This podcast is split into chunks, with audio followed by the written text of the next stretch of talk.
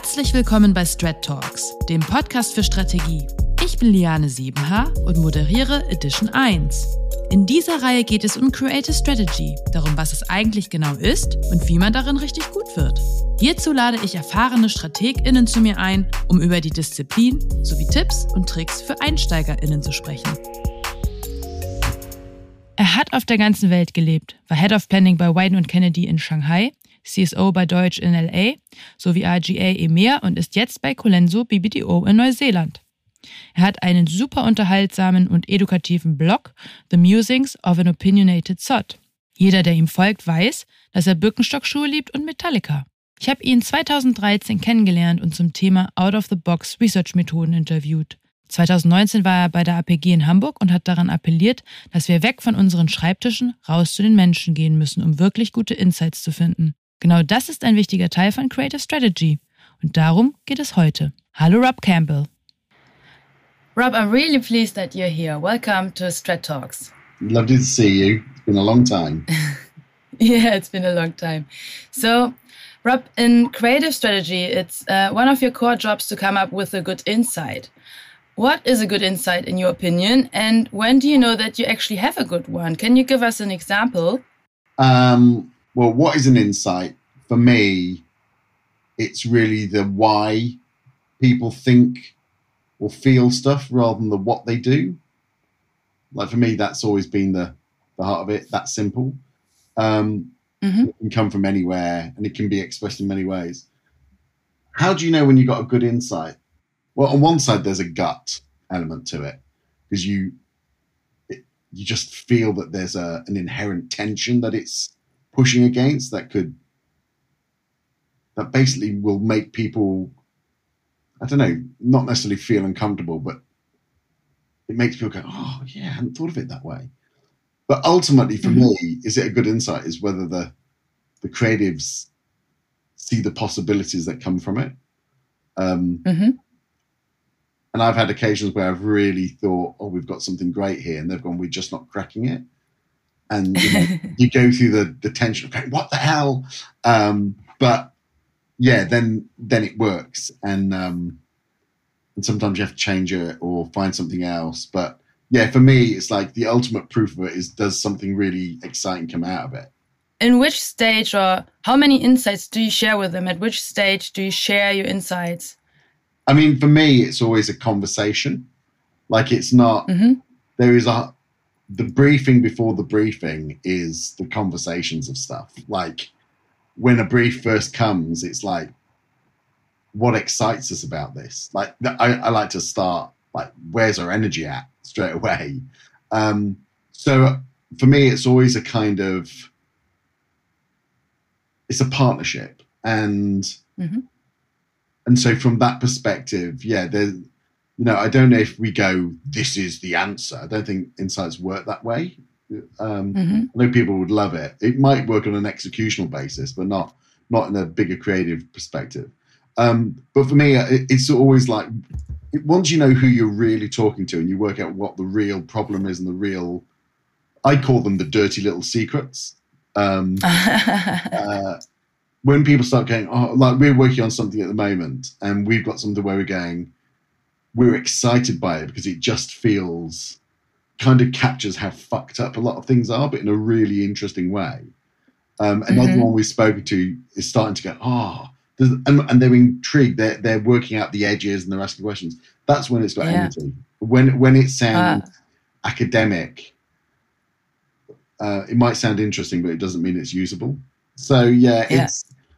I mean, I've been doing it a long time. I, I feel it a lot now. And but mm-hmm. again, you know, it's down to my colleagues they're feeling it, um, and yeah, and and framing it in a way where they can feel it in its full authenticity versus my mm-hmm. mangling of it. Mm-hmm. And and would you have an, an example, let's say, of a good insight and a bad insight?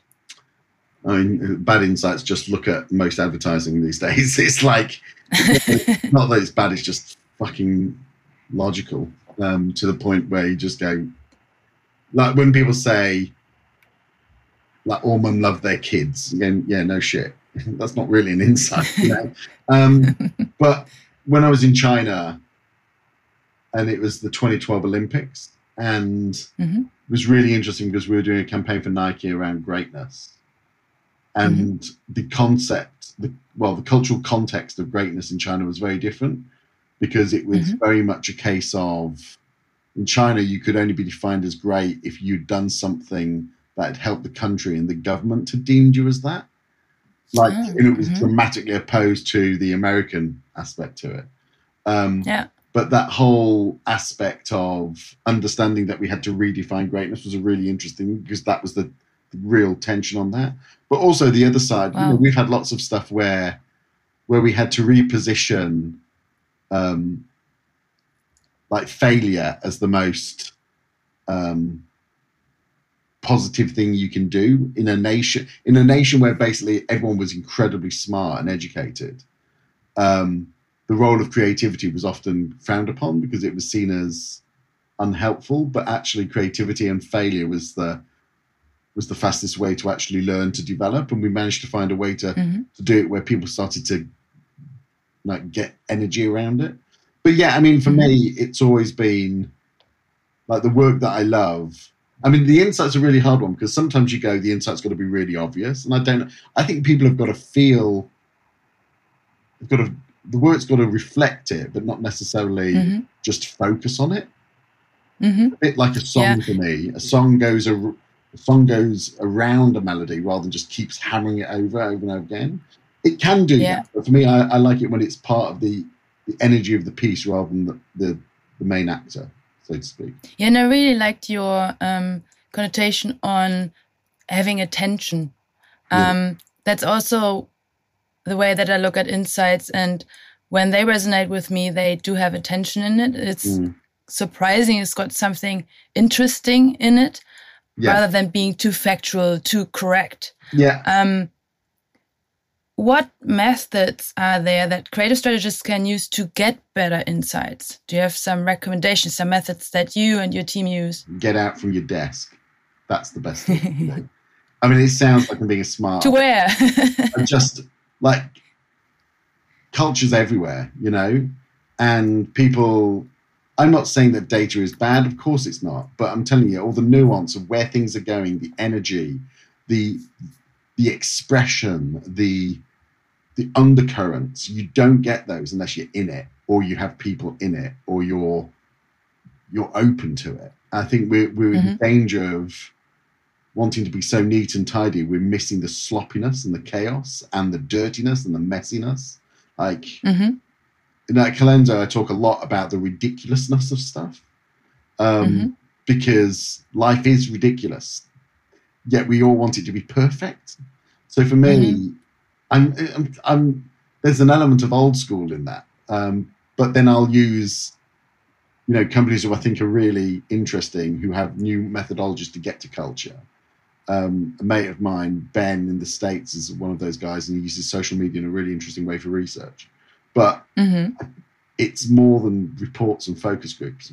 I mean, man, mm-hmm. like, I, I want to be, I want to understand what's happening at the edge of culture, not in the middle of it. So, mm-hmm. yeah, and that's that's that's getting out, knowing people, talking, being interested in what others are interested in. Um, it's mm-hmm. it's not new, but it isn't being done enough. Mm-hmm. And, and you said um, you're looking for dirty little secrets. Where's the best location, or how do you find these dirty little secrets? Honestly, I mean, it's what my mum used to always say: be interested in what others are interested in, and you're looking for understanding, not answers. I think when people want mm-hmm. answers, it's very descriptive. But when you're looking mm-hmm. for understanding, it can take you on a journey and you might go down rabbit holes, but often, like I'm a, I love rabbit holes. I think rabbit holes are epic um, because mm-hmm. you learn texture and nuance and all this other stuff. I mean, it's devastating that we have to talk about it because it should be part of it. It's just no interesting people, not necessarily um, the classic version of the industry. But yeah, just get out; they're everywhere. Rob, when we first met, um, we uh, did a session um, on sort of different kind of research methods, um, and we called the session provocatively um, "Prostitutes, Priests, and Planning," if, if, I remember correctly. That was 2013. Um, and are you still using these kind of methods? Are you still um, looking to speak to people who are not directly in your target audience? And who would that be? Well, it wasn't that provocative, that title, because uh, it was literally about me talking to sex workers and priests um, as part of a planning process for, for, both Chrysler and Bali tourism. Um, yeah, can yeah. you tell us a little bit about that? Why did you exactly speak to um, sex workers and uh, priests? Uh, the sex worker thing was we were asked to launch a car in China that was the same price as a BMW, but wasn't in the same regard as BMW. But they had all the evidence to say that uh, it should work, and we just we instinctively knew that the cultural in, like influence of China meant a whole different set of issues. So we basically just went to um, sex workers and we paid them to basically put the order of what they thought was the wealth of the driver of different cars Mercedes, Lexus, BMW, Audi, and uh, Chrysler. Chrysler came bottom. And it allowed us to say to the client that while this is in no way scientific, we are talking to an audience that have a real understanding of uh, contextual perception. And it was, we were basically saying people don't know what your brand is. So you're not in China, that's especially important. And it was just a way to to demonstrate that maybe while their research showed that all the features lived up to a BMW, for example, the the the brand had very little value, and that would have been uh, if they didn't do that, it would have been devastating to them. And in uh, Bali, it was after the Bali bombing. I spoke to all sorts. I spoke to surfers. Well, it was interesting. I spoke to uh, surfers, um, mm-hmm. and I I spoke to a uh, Buddhist priest just as part of the conversation, I found it really interesting. They used the same language to describe Bali, wow. um, mm-hmm. in this sense of this tranquility and peace, and and how people actively look out to help each other at that moment, especially. So, so yeah, I've always, I've always believed in as part of the process, you find people who are unexpected experts. They have a they have a um, an integrity and authenticity that gives them a right to say something, but it might not be mm-hmm. what you'd normally get. Um, like, for example, recently we've just been doing some work for a, a uh, sport company, and part mm-hmm. of the things that we just discovered was this very elderly woman that loved ice skating. Um, mm-hmm. Had nothing to do with the client in that respect, but when we looked into her, more and understood where she came, we understood what that meant. And so it just adds, it either adds clarity or nuance for us. Um, and I'm a big believer in it, and it's never going to change. Mm-hmm. Oh, that sounds so exciting. Um, we should do definitely also more of it. Um, mm-hmm. It would be so exciting to get yeah. all these uh, infos. So, do you just go out and use your network? Mm-hmm. Do you just randomly basically pick out people and say, "Hey, do you have some time?" Or what? How do you approach that? Well, I mean, uh, Heather LeFevre uh, wrote a book um, called uh, Brain Surfing, and she wrote this thing because I've always called them informants. Like mm-hmm. I, have always picked up people, mm-hmm. and um, I generally stay. I'm pretty good at staying in touch. Yeah. So if there's something I'm interested in, I think, wow, their perspective could be really interesting. I'll, I'll either find them or have someone who could help me find someone. Um, and I find that really, yeah, it's great. Uh, uh, pretty much in any area, if we go, oh, it'd be interesting to hear that, we'll find someone who'll, you know, give us some insight. Mm-hmm. Um, and now I'm in New Zealand. You know, there's less people in New Zealand, but there's there's always people there. Um, yeah, it's it's always been for me. It just adds new well basically it helps me understand and also see things in different ways and it's a really quick way to get really smart um, without falling into all the cliches. Yeah. so i've always kind of used that as part of the whatever process you could call i have. And and do you think that with the pandemic um, it's become more difficult or are there even new methods to do so? Not that. We we just won a big pitch in another country. Um, and part of that is because we just found really interesting people to talk to over Zoom, uh, ask them to do some stuff for us, send us some information. I, I honestly believe it's an attitudinal thing. It's we we wanted to win this business. We really liked the client, and we wanted to understand what you know how culture viewed a certain thing. Um, and we we basically spent time finding people we thought would be really interesting. We, we said, "Can we talk to you?" And we paid them, and we had chats, and they gave us stuff that completely changed the perspective of where we're going in a way that was epic. I'm so excited about that work. It's not coming out till next year, but I'm so excited by it. Um, and I don't know if we would have got to it if we'd not done that. That sounds amazing. So you already touched on data. Um, now, data, since we've talked 2013, um, data has evolved so much. There are so many different sources where you can access qualitative data, quantitative data, and so on and so on. Um, do you think it's it's um, changed um, how how you should yeah get to insights? Um, I mean, the reality is we've always used data. We just use the word research a lot. You know, is there more data and more capability of doing it? Absolutely. There's someone in my team, M, and she's a fucking legend at how she uses it. Um, but I think part of it is always about understanding like why you're using it, what it's for, and what you're trying to do. Again, for me, it's always about I think a lot of people use data as the answer, as opposed to as a guide or for additional context or to push certain things. So yeah, the, the capabilities of data are phenomenal. I'm not going to pretend I'm an expert. Without doubt, they're phenomenal. But I, but that only works in people again where the mindset is this is to create something new versus just to answer something that I don't know. Um, and that's why the people I like are people who love creativity and see the creativity in data versus um, they're just analysts where they just report what it says versus understanding what it could be. Next question. Um, you've lived in so many different countries and cultures. Mm-hmm. You've worked at super exciting agencies and you've seen so much. Um, what are some of the learnings that you've um, you've had um, in your time in all these different cultures and countries?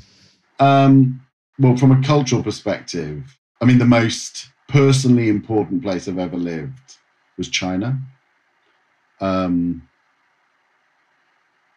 it's a very special place to me, and it's, it's badly misunderstood and faces incredible prejudice and oppression by people who are scared. I'm not saying that China doesn't have faults, God, but so do lots of places. But it's uh, changed my life. Um, but every country is about understanding that they all have their nuances of difference. Sometimes they're very big, but more often like it's quite small. But that I did a presentation years ago called Life in the Grey and how most people look at China as in black and white, but where the real stuff's going on is always in this grey area. And that basically helps tell people whether you're full of shit or you know what you're talking about. And uh, I feel every country's got their versions of that. Um, and I love the learning of it, and I love how history has an influence in some areas, not to some bullshit like Confucius, and used to see a lot of that in China as well. But um, like I'm loving New Zealand because to the outside world, New Zealand is utopia, um, and it's very special. But there's a lot of things that are very fucked up here, and have huge impacts on on society and the future of the nation. And um, I really want us to help change that through creativity, but is being able to look at everything with fresh eyes versus just uh, replicate. I think that's what I've learned the most. Like um, surrender to what you don't know rather than try and pretend you know everything. Mm-hmm. And for strategists who want to work abroad, would you say that it's is it actually easier with a fresh perspective to work in another country? Or is it more difficult because let's say you don't know the brands that are innate to the country? Yeah i mean i think you've got to be um like you i mean i've done it a lot now and you'd always see two sorts of people You'd see people that thought they knew it all, even though they didn't know anything. Or you saw people who knew they didn't know anything, so they just naturally accepted whatever they were told and ignore the fact that that's weighed with nuance. I think part of it is just a, a desire to be interested and want to learn and know stuff.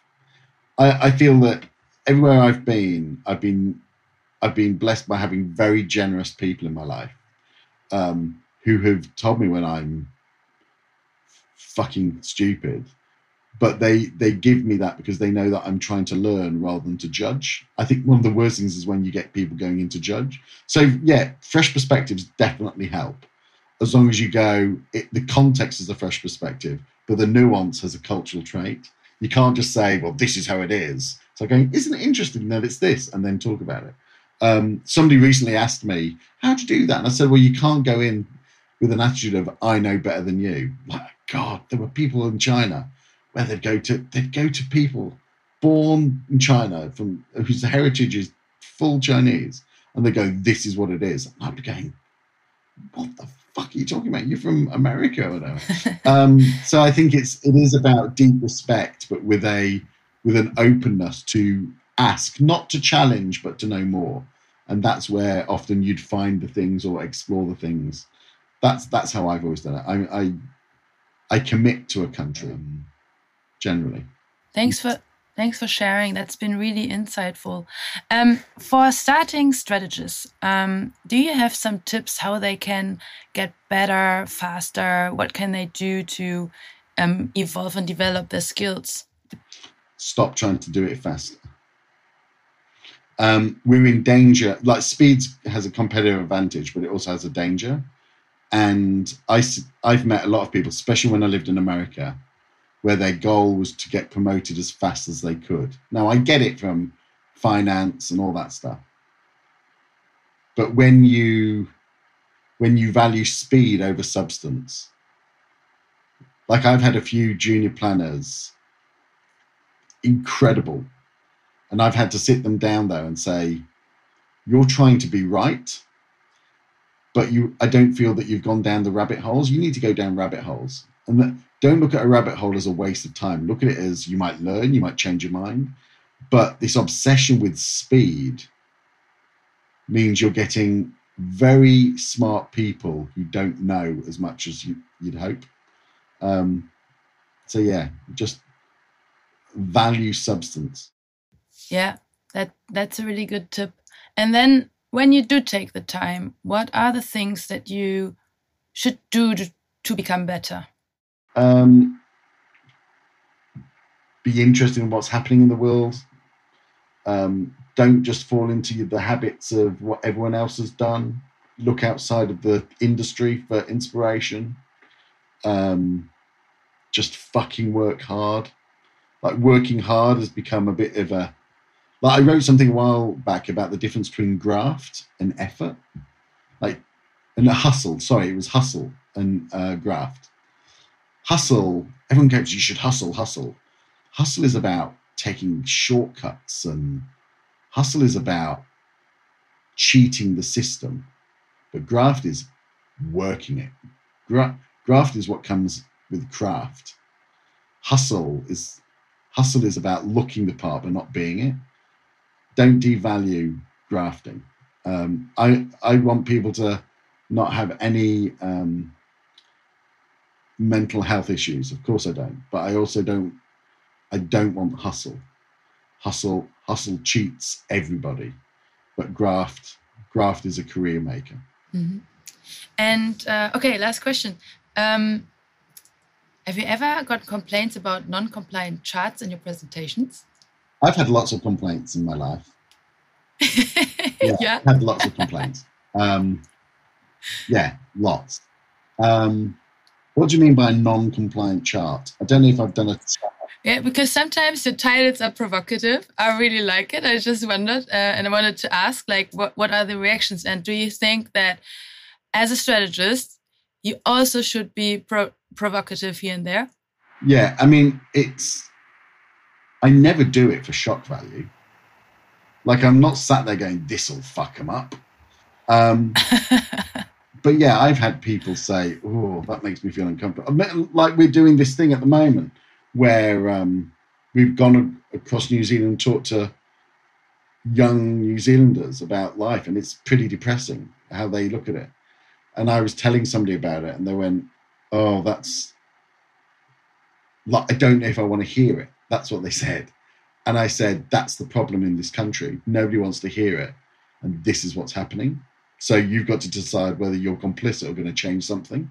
They found that very confronting. But we're talking about a nation that per capita has the highest suicide rate for youth on earth. So I don't really care oh, wow. they found that confronting. So yeah. hopefully, hopefully it's always done with the I want I my job is to help our clients win better. Not just win, win better. And that is all I care about. I want them to do that. And by doing it through creativity that really, like creativity that is ridiculous and yet perfect at the same time. Um, so if they have a problem with a chart, um, I, I, when somebody challenges it, it means that they want to know more, and I think that's a that's a gift. But um, if somebody has a problem with how I present, then they probably what they're saying is they have a problem with me, and uh, we'll we'll chat it out. We'll work it out. okay, thank you so much for your time, Rob. It's, it's been such a pleasure. It's been great to see you again. Thank you so much.